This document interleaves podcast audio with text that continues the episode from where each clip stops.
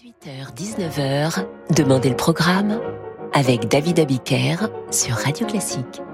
Et bonsoir et bienvenue dans Demander le programme. Ce soir et demain, je vous propose d'explorer l'œuvre de Beethoven et Mozart avec un défi impossible à relever. Vous proposez la liste des œuvres les plus représentatives de leur génie.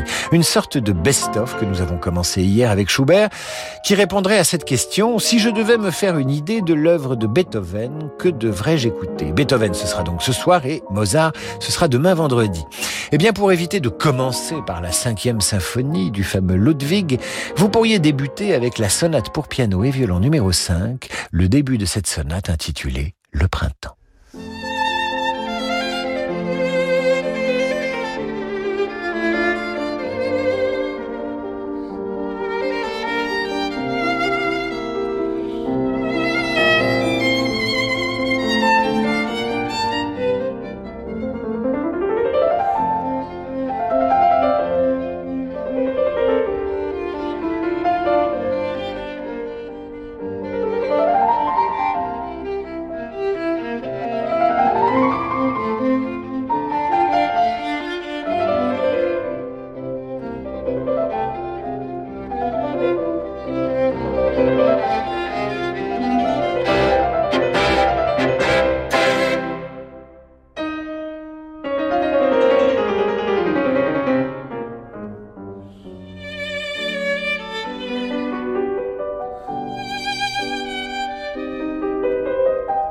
Música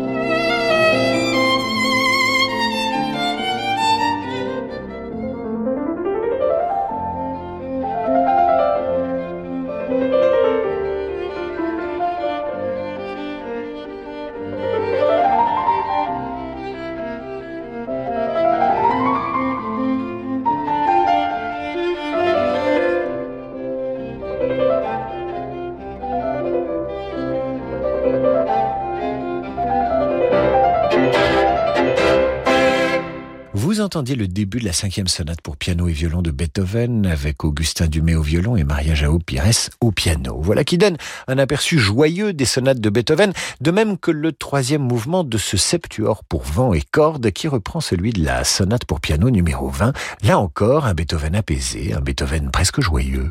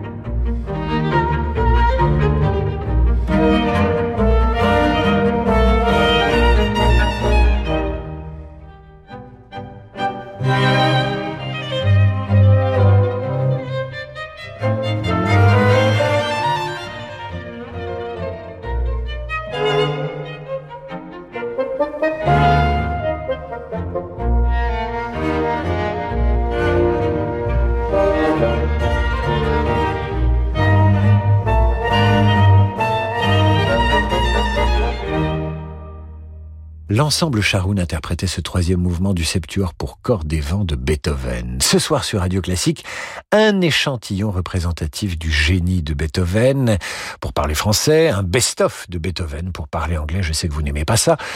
D'ailleurs, une heure c'est bien trop court hein, pour euh, vous dire ce qu'il faut emmener sur une île déserte de Beethoven. Ceci dit, impossible d'oublier le credo du début de sa Missa Solemnis, composé entre 1818 et 1823 et que Beethoven dédie à son élève, l'archiduc Rodolphe, lorsque celui-ci est élevé au rang d'archevêque. C'était en 1818.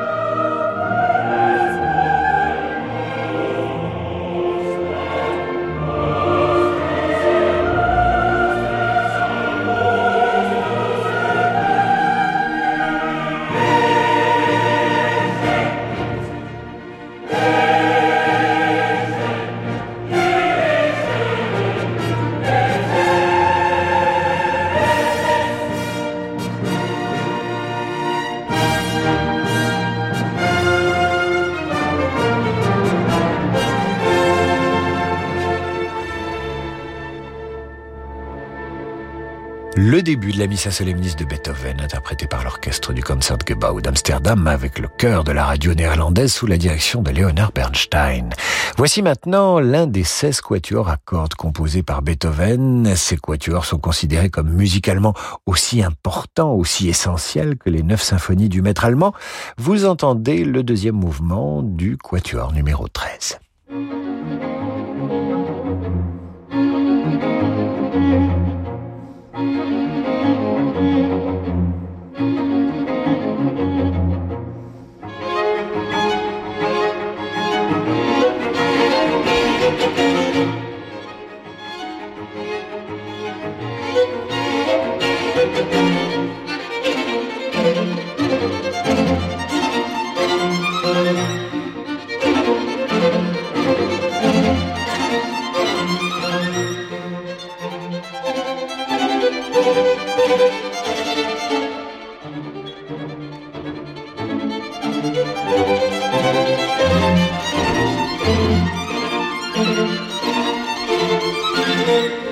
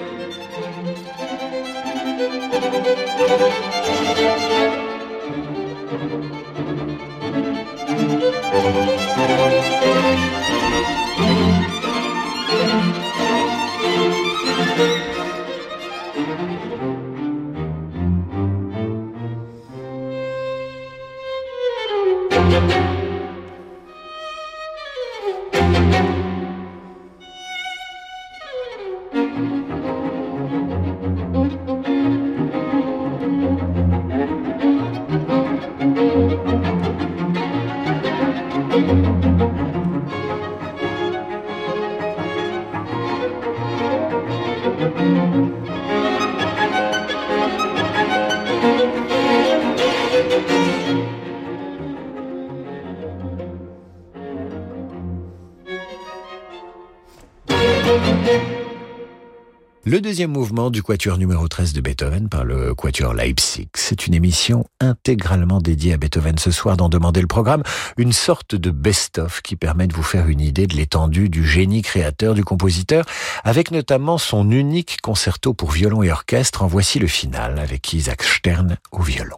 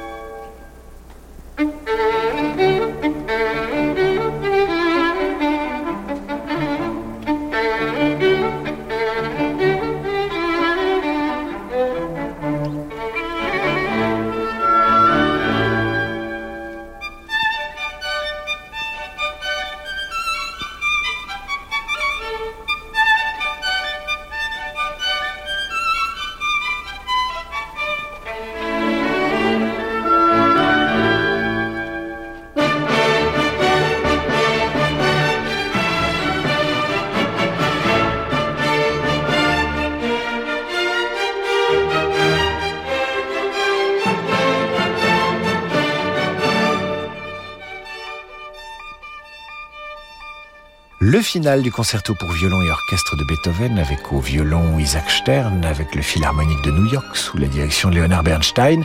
Spécial Beethoven ce soir sur Radio Classique qui fait pour vous une sorte de best-of, de, d'échantillon, de palmarès des œuvres du maître allemand.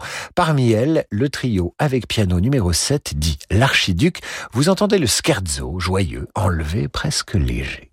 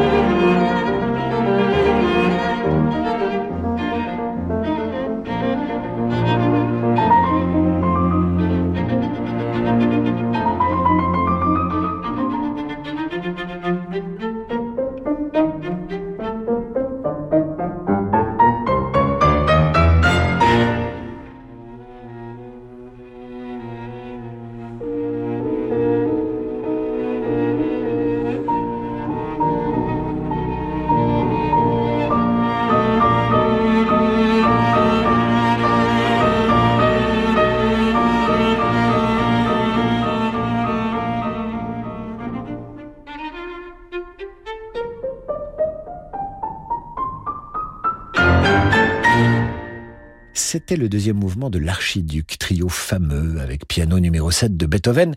Vous l'entendiez interprété par François Dumont au piano, Laurent Le au violon et Virginie Constant au violoncelle.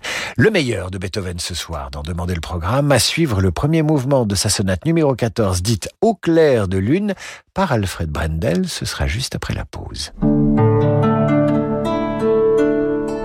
Dans la vie des affaires, on a souvent besoin d'y voir plus clair. Chez Del Sol Avocat, nous accompagnons nos clients avec une seule envie, les faire réussir. Choisir Del Sol Avocat, c'est bénéficier de conseils éclairés pour doper vos performances. Del Sol Avocat, la qualité de la relation. Et avec Del Sol Avocat, retrouvez l'invité de l'économie chaque matin à 7h15 sur Radio Classique. Pierre-Henri de Menton, directeur de la rédaction de Challenge. Challenge offre à ses lecteurs l'année qui vient 70 pages d'expertise avec nos confrères de The Economist. Inflation, pandémie, crypto-monnaie, climat, des analyses originales et prospectives au-delà du seul regard franco-français. Challenge, l'année qui vient, en kiosque à partir du 6 janvier.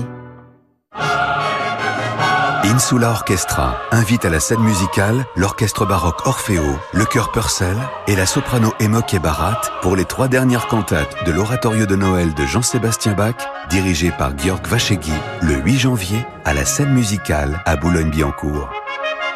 Réservation à partir de 10 euros sur la scène musicale.com. Les Hauts-de-Seine, la vallée de la culture. David Abiker sur Radio Classique.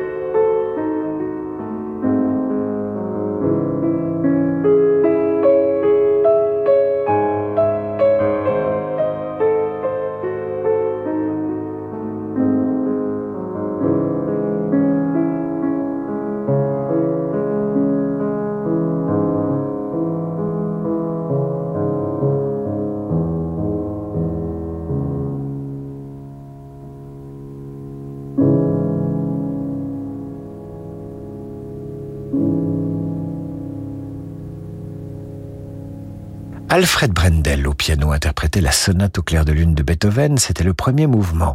Voici maintenant le deuxième mouvement allegretto de la septième symphonie de Beethoven dont la première exécution eut lieu en décembre 1813. Beethoven la dirigea lui-même et dans l'orchestre il y avait d'illustres musiciens. Antonio Salieri, Johann Nepomuk Hummel ou encore Ignace Moscheles. Un bon présage car cette symphonie et notamment son deuxième mouvement sont presque aussi connus et populaires que les premières mesures de la fameuse cinquième symphonie que nous ne diffuserons pas ce soir sur Radio Classique.